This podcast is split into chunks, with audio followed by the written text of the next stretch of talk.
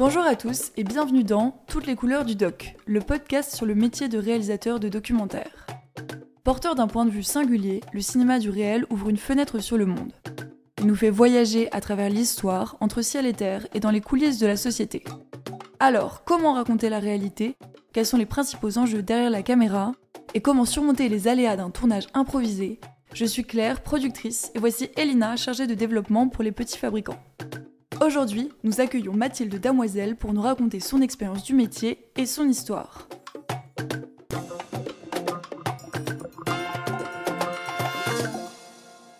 Mathilde Damoiselle, vous êtes réalisatrice et scénariste, réputée pour vos documentaires littéraires comme Léo de Hurlevent, historiques et sociologiques comme Paris romantique, Paris érotique.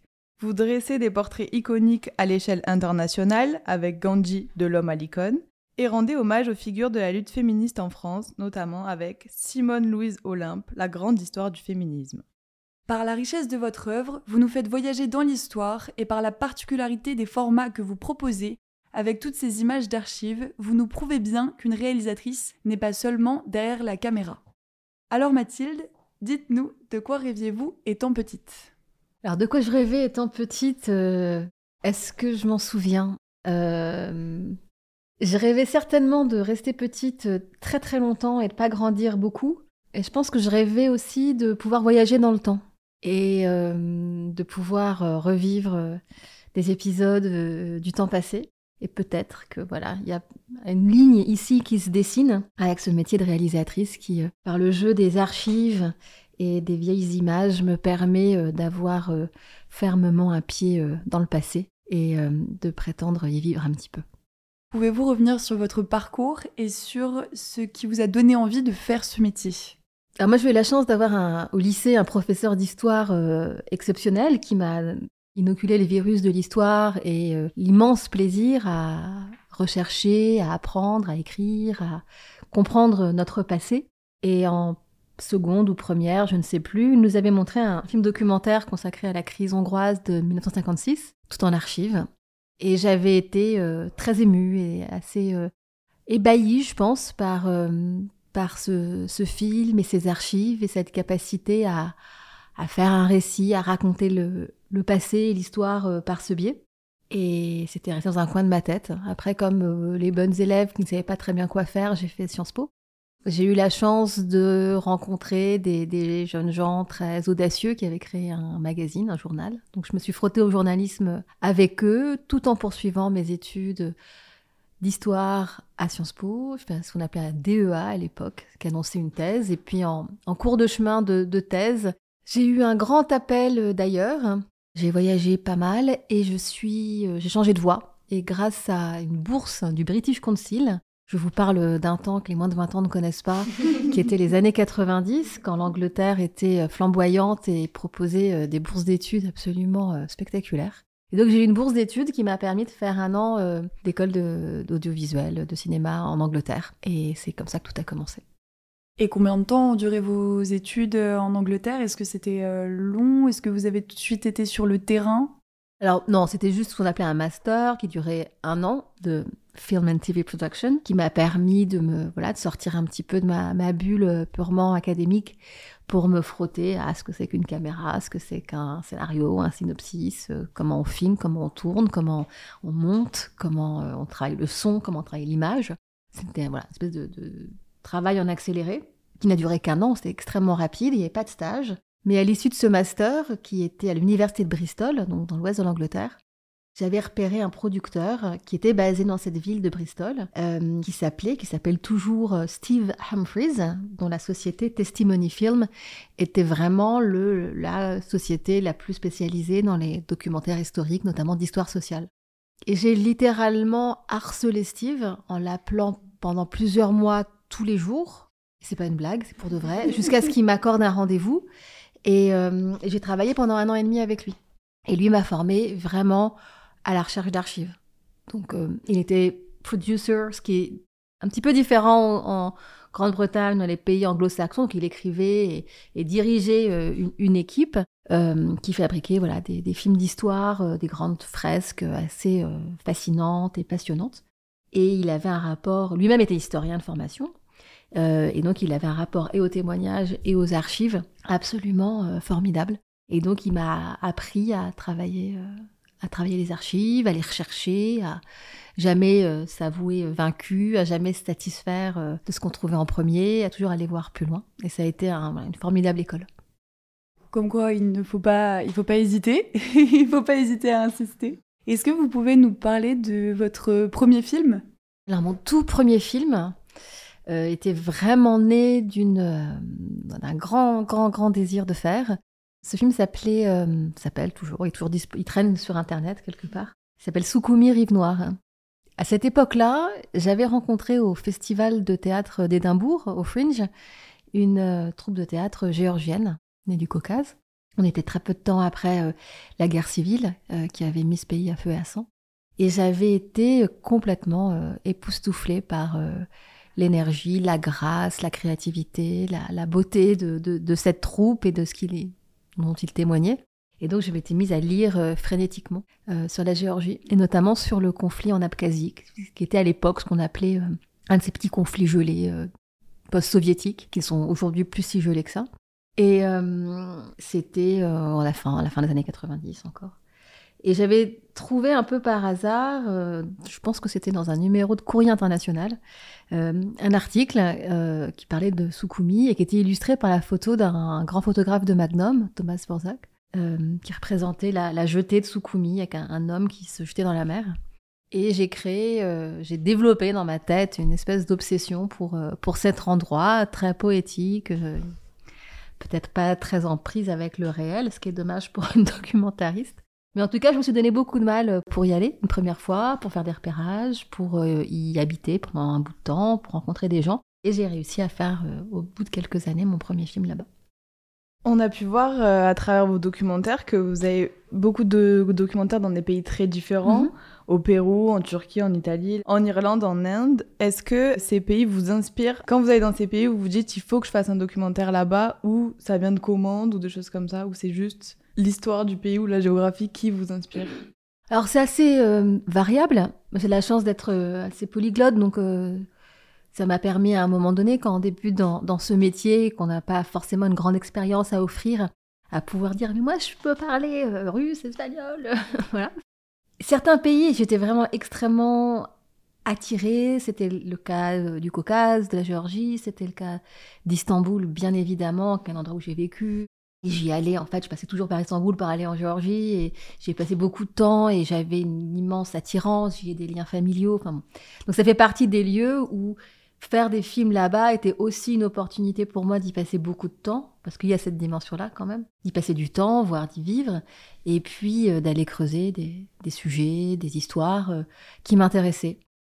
Parfois, ça vient aussi euh, d'ailleurs, c'est vrai que on rêve tous, et encore après 20 ans de carrière, de ne pouvoir faire que les films qui comptent, et que uniquement ceux qu'on a décidé de développer, qu'on qui nous tiennent terriblement à cœur, mais la réalité du métier, c'est aussi qu'on répond à d'autres désirs. Et, on est trois hein, dans ce métier. Il y a un diffuseur, il y a un producteur, il y a une réalisatrice, un réalisateur. Et bref, ça m'est arrivé très souvent aussi qu'un producteur me dise Et si euh, on travaillait là-dessus? Ça m'est arrivé de me dire euh, pourquoi tu me proposes ça, pourquoi tu me proposes de faire toute une soirée sur l'Inde? Je, trouve qu'il y a là-dedans un défi absolument euh, génial de se dire, euh, d'accepter avec humilité qu'on a tout à apprendre et puis de, faire notre travail, quoi, qui est d'apprendre, de faire des recherches, de lire, de se frotter aux experts, de d'essayer de, voilà de faire sens et de se dire que l'ignorance qu'on peut avoir au départ peut être un atout puisqu'on va devoir nous-mêmes donner à un spectateur euh, un récit qui va faire sens, qui va lui apporter euh, quelque chose. Et donc ça aussi, c'est très excitant. Moi, je, me souviens de, la première fois que je suis allée au Pérou pour enquêter sur euh, le scandale des stérilisations forcées des, femmes péruviennes. Je me souviens de ce serment de cœur en arrivant. Le, je suis jamais venue ici, je connais pas cette ville, j'ai trois numéros de téléphone, par où je commence Et c'est génial. Il y a, enfin, je connais pas de meilleur moteur pour se donner à fond. Donc les personnes que vous mettez en lumière, notamment bah, pour le ventre des femmes, comment vous les choisissez exactement? Par l'expérience, par euh, le parcours qui vous mène à ces personnes et vous vous dites ah je veux je veux filmer cette personne? Ou vous vous orientez un petit peu par rapport au scénario? Alors, bah, tout, tout, dépend du sujet et tout dépend de l'intention qu'on y met. Alors, dans, ce cas, dans le cas du, ventre des femmes, euh, j'avais effectivement un article de presse qui relatait euh, le, scandale des, stérilisations euh, forcées sous l'ère d'Alberto Fujimori. Il fallait que je trouve des femmes qui avaient été victimes de ces stérilisations et qui pouvaient me transmettre leur, leur récit. Et c'est là où on est dans le vif de notre travail, c'est que on peut pas tout anticiper et que rien ne remplace l'expérience du, terrain et la confrontation à la réalité. Donc il faut aller sur place, il faut rencontrer des gens qui savent, il faut rencontrer des gens qui ont eu différentes expériences, voire euh, euh, différentes appréciations, euh, et pas seulement différentes opinions, parce qu'aujourd'hui on a l'impression que tout doit être un petit peu mis à niveau et que l'opinion fait tout. Non, il faut avoir voilà, se confronter à des gens qui ont déjà enquêté ou qui ont vécu ça ou qui ont été décisionnaires faire son, vraiment son travail de recherche quoi, et d'enquête. Et puis après, bah, vous parliez de, des femmes, je suis allée dans les villages, euh, je suis passée par des associations de, femmes qui s'étaient déjà euh, réunies entre elles. Euh, elles m'ont permis voilà, de rencontrer un premier cercle, et puis après, il ne faut pas se satisfaire euh, des gens qu'on vous apporte, qu'on vous présente en premier, sinon vous êtes toujours susceptible d'être entre guillemets euh, manipulé ou en tout cas de transmettre quelque, une parole ou un récit peut-être un peu préfabriqué. Et donc, il aller voir plus loin, il faut rencontrer plus de gens. Il y a quelque chose de l'ordre du, pas du corps à corps, mais en tout cas du cœur à cœur ou du, de la rencontre. Est-ce que la rencontre se passe? Est-ce qu'il y a un échange qui se passe? Est-ce que, euh, voilà. Et puis, là, dans ce cas, c'était quand même une enquête. Il a fallu euh, confirmer chaque récit, s'assurer qu'il était euh, étayé. Euh, voilà. Alors c'est très difficile puisque euh, ce sont pas des dans le cas des stérilisations forcées, il n'y avait pas eu des des fichiers tenus à jour des opérations puisqu'on est dans quelque chose de très sombre et et dans l'ombre, mais il faut trouver aussi les moyens de se dire, je sais que la parole de cette personne est fiable, puisque c'est notre responsabilité qu'on engage. Euh, on n'est pas juste là pour faire plaisir quand même, on est aussi là euh, responsable euh, d'une vérité qu'on est censé transmettre. Et c'est là où finalement c'est notre point commun, qu'on soit documentariste, journaliste, historien, c'est qu'au final on a cette même exigence de, vérité, ou du moins de s'y approcher le, plus possible. Justement, à ce propos, est-ce que vous considérez qu'un bon documentaire est un documentaire éducatif? Est-ce que c'est donc un, objectif en soi que vous vous fixez d'apprendre à vos auditeurs? Alors c'est compliqué, je, ferais beaucoup de mal à, définir ce que c'est qu'un bon documentaire. Et c'est vrai que je trouve que hum, on est euh, un métier euh, où il y a beaucoup de, de dictates, un petit peu de catégories, où certains vont dire un documentaire, c'est comme si comme ça. Euh, un documentaire, il n'y a surtout pas de musique, pas de commentaires. D'autres vont avoir euh, une vision du documentaire qui va s'apparenter plus peut-être à du grand reportage. C'est très compliqué pour moi de vous dire euh, qu'est-ce que c'est qu'un bon documentaire. Trouve que c'est un, univers avec beaucoup de formes très différentes et qui finalement s'adapte au sujet qu'ils ont envie de, traiter. Alors j'ai certains confrères qui vont vous dire un bon documentaire, c'est un documentaire qui, qui est une œuvre de cinéma et qui va euh, avoir une forme cinématographique hyper aboutie, vous transmettre une histoire avec une émotion. C'est vrai que moi, dans ce que je fais avec euh, mon background d'histoire, j'aime bien quand, à l'issue d'une projection ou, de la diffusion d'un film, on dise Ah, je ne savais pas. J'ai appris quelque chose. Je me sens euh, moins bête en sortant. ça m'a éclairé, ça m'a donné envie de relire, etc., etc., etc. C'est là où moi je me situe. Mais c'est ma pratique à moi. Je ne veux pas dire que c'est la bonne. Que ça inspire. Oui, je mm. comprends. Et est-ce que quand vous réfléchissez à un sujet, est-ce que vous visez un public en particulier? Non. C'est toujours compliqué cette idée du, public et c'est vrai que dans l'industrie telle qu'elle est, on a quand même en ligne de mire toujours les questions d'audience et quoi qu'on dise et même si on décide de pas y penser, enfin voilà, c'est toujours euh, présent. Je sais pas. Je pense pas. J'essaye de, raconter euh, une histoire le, mieux possible. Euh, j'essaye toujours de le transmettre avec ce qu'il faut d'humour et d'émotion. Euh, j'ai vraiment à cœur que les idées soient justes. Il y a quelque chose en revanche que je reproche à certains objets audiovisuels qui est pas trop s'embêter avec les nuances parce que voilà, faut faire du spectacle et tout. Moi, j'aime bien que les idées soient justes. et à leur place. Euh, après, euh, moi finalement, mon, public, mon spectateur idéal, je dirais que c'est quelqu'un qui est peut-être pas allé à l'école ou qui est peut-être pas allé très loin dans ses études et euh, que je vais quand même réussir à intéresser formellement et par un ton et par encore une fois une certaine émotion, un certain humour et qui au final va se dire waouh, bah je connaissais pas et là je me, je me sens bien, voilà. Bon, même si je suis allée à l'école, vous m'avez quand même appris beaucoup de choses. Justement, Léo de Hurlevent, par exemple, je l'avais lu et on l'étudie beaucoup en classe, mais vous avez des informations beaucoup plus précises et vous apportez plusieurs regards en plus sur l'œuvre, témoignages, et votre œuvre en général est très sourcée. On se demandait où vous trouviez toutes ces sources. Est-ce que vous travaillez en collaboration avec des scientifiques? Bah, Encore une fois, c'est du, travail, ça prend beaucoup, beaucoup de, temps, ça se fait pas euh, comme ça. Euh, alors vous parliez du film euh, Léo Durlevent, L'amour à mort. C'est typiquement le genre de film, donc c'est pour Arte, c'est une collection littéraire, et donc c'est le genre d'endroit où tout en ayant en tête qu'il faut qu'on parle à un public qui n'est pas un public d'experts euh, ou un colloque de professeurs de littérature, c'est quand même un endroit où on sait qu'on peut aller euh, plus loin dans les idées, où on peut voilà être un petit peu euh, dans le défi et, et, aller creuser et être un petit peu conceptuel. C'est pas le cas de tous les films, donc je reviens un petit peu en arrière sur votre question précédente, on s'adapte aussi selon la, case euh, dans laquelle on va faire notre film. On a toujours un petit peu ça en tête. Après, effectivement, bah, c'est le, le travail, c'est euh, beaucoup lire, euh, c'est faire comme, encore une fois, est-ce que comme si on était encore étudiant ou comme si on préparait un cours, c'est aller en bibliothèque, c'est c'est faire autre chose que les moteurs de recherche sur Internet, c'est se faire des bibliographies.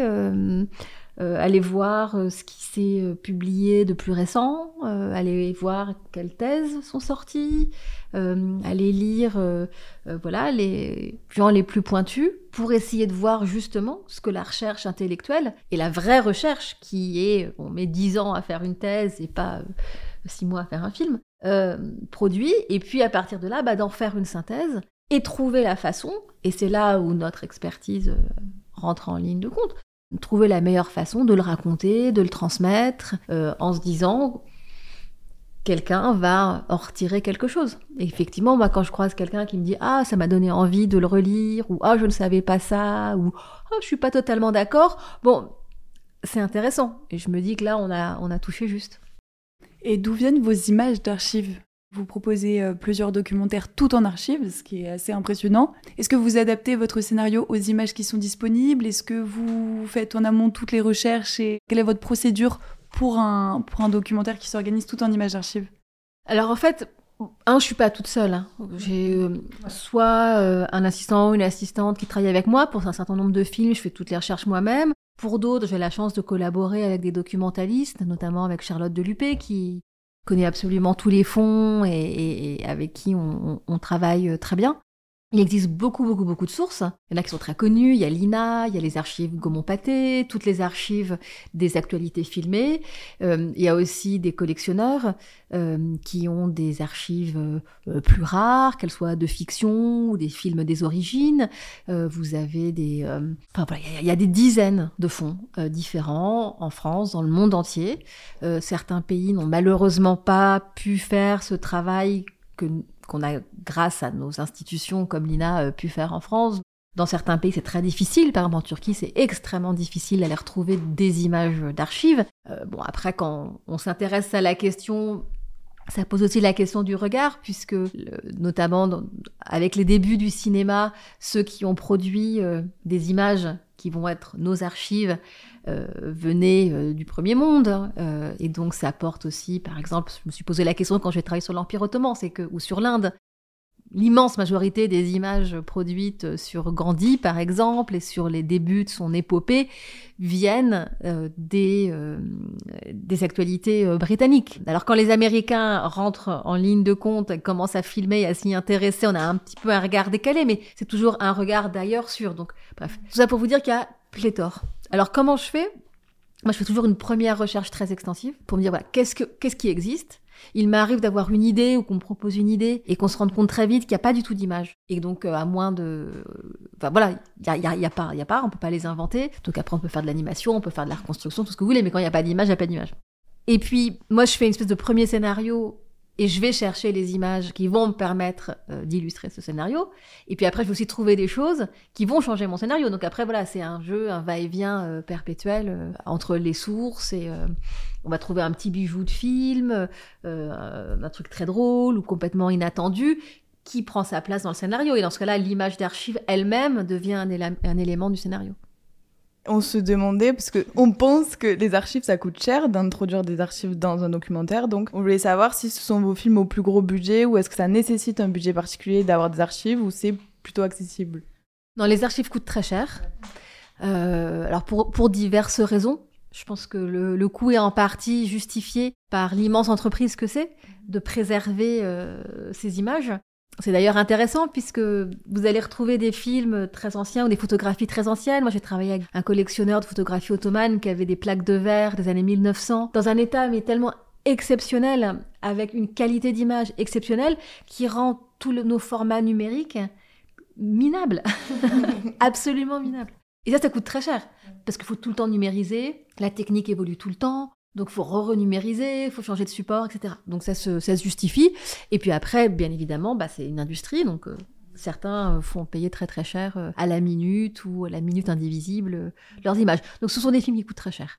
Ça peut pas se faire sans un budget conséquent et l'engagement de partenaires conséquents. Et les images qui proviennent de pays étrangers, c'est difficile d'y avoir accès? C'est plus difficile que des images qui viennent bah, d'institutions françaises tout dépend, tout dépend. Si euh, euh, ben, vous allez en Grande-Bretagne, c'est absolument pas un problème. Euh. Bon, aux États-Unis, c'est plus compliqué puisqu'il n'y a pas vraiment de, de, de, de choses centralisées. Il n'y a pas l'équivalent de l'INA, donc vous avez un petit peu des choses des archives nationales. Sinon, c'est privatisé. Moi, je ne sais pas si je peux le dire, mais vous avez un, un, gros problème, à mon avis, qui est la concentration d'un certain nombre de fonds d'archives par des grands joueurs comme euh, Getty Images par exemple, qui a racheté des dizaines de fonds de collectionneurs euh, et qui après euh, débite ça par petits clips vendus très cher, etc. Ça, je pense que c'est un vrai problème. Après, il y a des pays qui, pour mille raisons et des raisons aussi de, moyens ou de priorités, n'ont pas pu faire ce travail de préservation et dans lesquels, un, l'industrie cinématographique étaient balbutiantes, euh, dans lesquelles il n'y avait pas forcément euh, ou une télévision d'État forte ou euh, des entreprises qui créaient des actualités filmées ou qui documentaient. moi, je sais que j'ai beaucoup de mal, par exemple en, Turquie, à retrouver des images originales, même de même du début du kémalisme. C'était vraiment très très compliqué. Personne ne savait vraiment à qui elles appartenaient. C'était très dispersé. En revanche, j'ai retrouvé à la Cinémathèque d'Albanie des films exceptionnels qui avaient été tournés en 1908 par les pionniers du cinéma euh, dans les Balkans. Euh, et ces films ont été restaurés et ont été très bien numérisés. Et il y a eu voilà une volonté parce qu'on sait qu'il y a eu cette prise de conscience que ça valait le coup d'investir dans quelque chose qui est un patrimoine, une mémoire. Et finalement, moi ça m'a frappé quand j'ai travaillé sur le film sur Gandhi, préserver sa mémoire euh, cinématographique ou audiovisuelle, c'est aussi préserver son point de vue sur l'histoire. Et c'est vrai que dans ce film sur Gandhi, tout ce qu'on trouvait était toujours, en, dans 90% des cas, le point de vue du colonisateur de l'Empire sur euh, le trublion. Et ça, ça crée un biais. Donc nous, on l'a mis, on a, finalement, ça a joué aussi sur la forme du film, puisqu'on a mis en scène euh, ce biais-là. Justement, vous mettez en scène des images d'archives, vous les mettez en scène euh, avec un travail de graphisme. On peut voir du paper cut euh, dans vos films, même le travail de montage semble colossal. Comment vous constituez vos équipes? Est-ce que vous travaillez toujours avec les mêmes techniciens ou vous participez au montage? Mhm. Donc comment ça se passe? Est-ce que vous avez un regard sur toutes ces étapes? Ah bah oui, oui. Enfin, après, euh, oui, enfin moi je suis on est présent euh, tout, tout, du long. Et, et, pour un film euh, principalement euh, d'archives, le montage est une étape essentielle et vitale. Quoi. Enfin, et on travaille complètement ensemble. À des moments, il faut savoir voilà, prendre un petit peu de distance avant d'y revenir. Et oui, moi, je tiens à travailler avec une équipe. Moi, je travaille notamment avec la monteuse Barbara Bascou, qui est très proche, avec qui je suis très... on travaille très étroitement ensemble. Et on a aussi une façon de travailler qui nous convient et qui fonctionne. après, sur le graphisme, sur la musique, sur euh, euh, l'animation, voire même ça m'est arrivé de faire jouer des acteurs. Tout dépend du projet finalement. Quand j'avais fait euh, le film sur Paris avec l'historien Dominique Khalifa, Paris romantique, Paris érotique. On avait voulu absolument, ça nous semblait essentiel que Paris existe dans sa cartographie. Et donc j'avais imaginé de, reprendre l'esthétique des, je sais pas si ça existait toujours, mais quand j'étais enfant, il y avait des, plans de Paris. On, appuyait sur des boutons pour retrouver son trajet. C'était marqué par des petites loupiottes. Donc je voulais retrouver cette esthétique-là, et donc il fallait trouver voilà des graphistes capables de travailler en 3D, de, de s'approprier, enfin voilà, de, de, de, rendre de rendre ça d'une façon à la fois euh, esthétique et intelligible et intéressante. Quelqu'un qui va être très bon pour ça va pas être forcément euh, ok pour faire un travail de cartographie euh, hyper précis, un petit peu fastidieux en ce moment, je travaille avec la graphiste Maud Rémy, avec qui j'avais également fait le film sur les féministes, qui a une façon de traiter la photographie avec beaucoup de délicatesse, de mettre de la profondeur, de trouver des matières sans dénaturer l'image, mais pour voilà, lui donner une sensibilité euh, supplémentaire et un supplément d'âme. On compose aussi les équipes en fonction de ce qu'on va devoir mettre en œuvre pour le film. Vous venez de citer euh, le film justement sur les figures féministes. On a pu remarquer que la femme était souvent au centre de vos films et que vous portez un regard un peu sur les femmes dans le monde et les figures féministes notamment. Donc on, on voulait savoir si c'était un fil conducteur dans la réalisation de vos films. Je, je ne sais pas. Je ne sais pas, quand je, quand je fais la, la fin des, des, Ottomans, je suis pas certaine de porter. Pas dans tous. Mais je veux pas être enfermée. Je veux pas être enfermée là-dedans. Vous savez, c'est un métier euh, accéder à un certain type de film, à des projets d'ampleur pour des femmes, ça n'a pas toujours été de soi. Euh, dans certains films, notamment d'histoire, ça a longtemps été le précaré de, de quelques hommes et euh, je n'aime pas être limitée à, aux films de femmes. Voilà, je revendique de, pouvoir faire euh, aussi bien des grandes enquêtes géopolitiques euh, que des films effectivement qui euh, s'intéressent au féminisme ou à des destins de femmes. Quand j'ai fait mes, études d'histoire et mes, recherches post, de, doctorat en histoire, je m'intéressais aux femmes dans la résistance. Donc, bien évidemment, c'est une dimension qui m'intéresse. J'avais eu la chance de suivre le séminaire de Claire Andrieux à Sciences Po, qui pour la première fois euh, intégrait l'histoire des femmes dans l'histoire de la Seconde Guerre mondiale et euh, l'histoire de la résistance. C'était assez novateur à l'époque. J'ai pu suivre le séminaire de Michel Perrault euh, à Jussieu. Donc, bien évidemment, c'était au cœur de, de, mes recherches. J'ai fait mon mémoire sur la presse féminine à la Libération. Donc, tout ça été extrêmement présent. Disons que c'est la dimension euh, de genre qui, m'intéresse plus que la dimension purement militante. On réalise euh, ce podcast et on remarque que on rencontre beaucoup de réalisateurs hommes. Mhm. Et effectivement, euh, on s'est donc posé la question des chiffres. On a vu qu'une étude révélait que seulement 25% des diffusions étaient des diffusions de, documentaires réalisés par des femmes. Mhm. Ce qui est quand même euh, surprenant dans le sens où le documentaire, euh, c'est le fait de porter un regard sur le monde, donc euh, c'est forcément orienté par une, perception genrée dans un sens ou dans un autre. Est-ce que vous, vous avez la sensation que votre statut de femme a un impact dans votre parcours, dans votre métier? Alors, moi, ce que je revendique d'abord, c'est qu'effectivement, je trouve qu'il y a autant de femmes réalisatrices que d'hommes réalisateurs, et qu'il y a effectivement moins de films diffusés et en particulier dans les cases très exposées ou euh, les films très exposés. Et donc par principe, je, revendique, je suis pas très militante mais là-dessus je le suis, qu'il y ait autant de, de, de, femmes présentes euh, et euh, c'est en train de changer quelque part. Voilà, on est plusieurs, on est peut-être le, le, le, symptôme. après, bien évidemment, je pense que du fait notamment, alors j'ai beaucoup de mal avec l'idée du regard de femme. Ça fait vraiment partie des thèmes sur lesquels je suis pas à l'aise et et encore une fois, quand je vais faire deux heures euh, sur les enjeux du développement de l'Inde, je fais pas un film de femme. J'ai pas, j'ai un regard informé. J'essaye d'avoir un regard intelligent. J'essaye d'avoir un regard très honnête et très lucide. J'essaye de euh, d'être très honnête dans ce que je fais et compétente. Après, effectivement, du fait de mes recherches, peut-être du fait de mon expérience, je vais m'intéresser à des aspects de l'histoire qui sont plus passés euh, sous silence. Et qu'effectivement, la place des femmes dans l'histoire, euh, leur, euh, leur rôle dans l'histoire a été longtemps passé sous silence. Je pense qu'on en sort très largement en ce moment. Euh, peut-être on en sort beaucoup. Mais donc quand Amélie Jean, la productrice de Morgan Productions, m'avait proposé de me dire mais écoute, il n'y a jamais eu de film sur l'histoire des féministes, alors qu'il y a eu les socialistes, les communistes, les anarchistes, tout ce que tu veux. Est-ce que c'est instinctif ou est-ce que c'est militant ou est-ce que c'est euh, j'ai du mal à mettre un mot dessus mais on va se dire c'est pas normal que cette histoire-là reste dans l'ombre. Et en ça, effectivement, d'être une femme, d'être une réalisatrice ou une productrice, ça, ça joue. C'est un producteur qui m'avait parlé le premier de l'histoire des femmes stérilisées du Pérou. Est-ce qu'il aurait fait son film différemment? Peut-être. Ce qui est possible, c'est que ces femmes ne se seraient certainement pas confiées De la même, façon, de la ouais. même manière. Ouais. Euh, voilà. Après, je pense aussi à des consoeurs qui font des films très courageux, euh, de, de- de grands reportages, des femmes grands reporters euh, qui sont sur des terrains de guerre. Euh, elles vont vous dire qu'elles, elles revendiquent euh, pas nécessairement un regard de femme, mais leur position de femme va faire qu'elles vont peut-être euh, s'intéresser à des aspects euh, moins évidents ou plus décalés. euh, voilà.